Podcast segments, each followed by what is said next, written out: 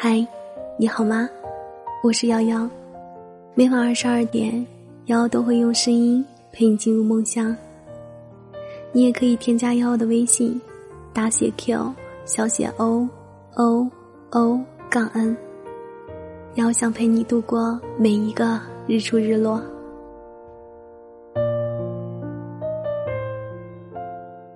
在《了不起的盖茨比》里有这么一段话。我年纪还轻，阅历不深的时候，父亲就教导过我一句话，我至今还是念念不忘。他对我说：“当你想要批评别人的时候，你就记住，这个世界上的人，并非个个都有过你拥有的那些优越条件。”深以为然。大多数时候，我们看到的都不是真相。不知从何时开始，很多人习惯以自我想法猜测事物本身。殊不知，很多事情能看到的其实只是冰山一角。你所谓的真相，也只不过是你以为。有部电视剧，就有这样一个催人泪下的情节：一位身材肥胖的大婶，在跑步机上疯狂运动，仅仅用了两个月。就瘦了二十公斤，但突然有一天，大婶突然心脏麻痹而死了。原因是那一天她坚持跑了三个多小时。恰巧，在两个月前的同一时间点，这位大婶的前夫娶了一个身材高挑的年轻女人。于是大家纷纷猜测，大婶一定是受到情感刺激，所以想要变美，获得老公的关注。一时之间。因欲望过剩而引发的死亡案件，报道了这位大婶的事情。可实际上，大婶是为了救自己患上晚期肝硬化的女儿，因为医生说她只有减掉三十公斤体重，才能把肝脏移植给女儿。听过这么一句话：“不要贸然评价我，你只知道我的名字。”却不知道我的故事。你只听闻我做了什么，却不知道我经历过什么。不要轻易评价任何一个人，因为你知道的不一定是事实。其实，在生活里也有很多类似的情况。有人因为买了个名牌包包就被指责拜金，殊不知那是人家自己辛苦赚的。有人因为不愿意出去吃饭就被指责小气，殊不知人家工资的大部分都要寄给家里。有人每天手上绑着红布绳，就被评价特殊癖好，殊不知那是他妈妈生前留给他的东西。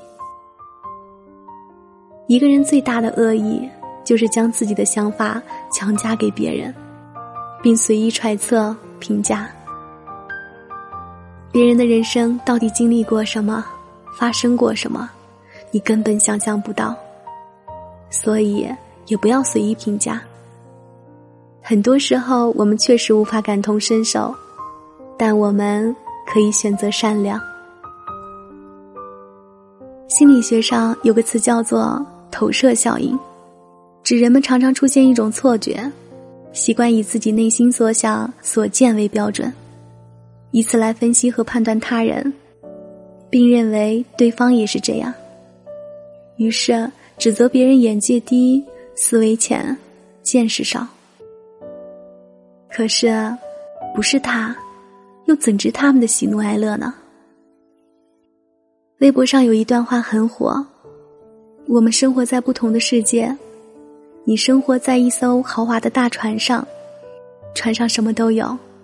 有一辈子喝不完的美酒，还有许多跟你一样幸运登船的人，而我抓着一块浮木努力飘啊飘，海浪一波一波的拍过来，怎么躲也躲不掉，随时都有被淹死的危险，还要担惊受怕有没有鲨鱼经过。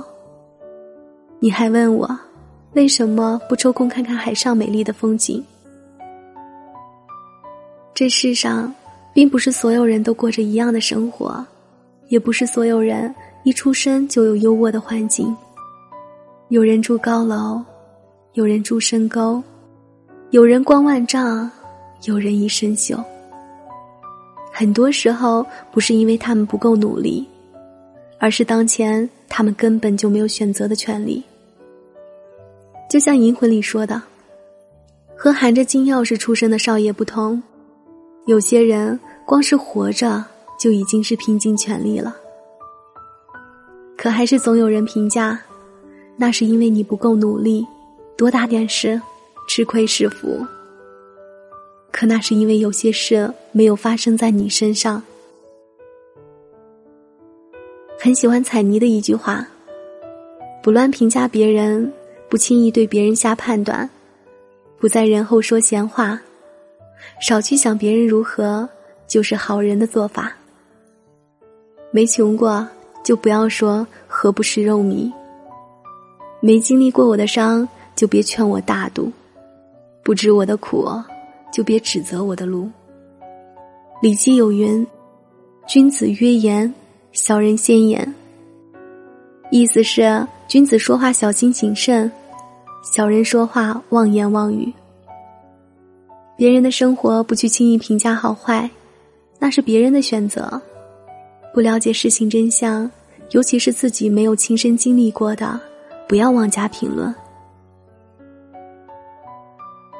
没发生的事情，不要自己幻想、臆造、揣测别人的人生，造谣别人的生活。每个人的生活方式、成长经历都不同，他的经历你没有经历过，他的感受你无法体会，所以我们都没有资格去评价别人。就像庄子说的：“子非鱼，焉知鱼之乐？”不了解他人，就不要轻易评论。孔子曾经通过言语、相貌、肢体语言等容易看到的表象，来评价自己的弟子宰予和子羽。可是，这二人后来的发展与他的推断截然相反。这位睿智的学者不由感叹道：“勿以言取人，失之宰予；以貌取人。”失之子语。不了解的事情不要随便评价，是对他人的尊重，更是一种教养。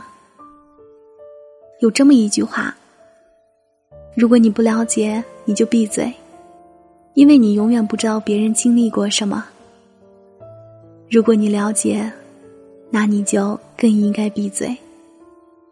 你的一句恶意揣测，也许对当事人来说会造成无法磨灭的痛苦。学会在该沉默的时候闭嘴，不懂的时候少说，这是一种教养。闲谈莫论是非，不随意评价他人，不造谣不传谣，这是一个人深入骨子里的修养。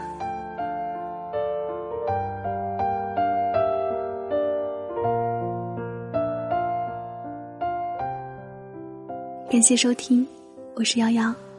晚安，好梦。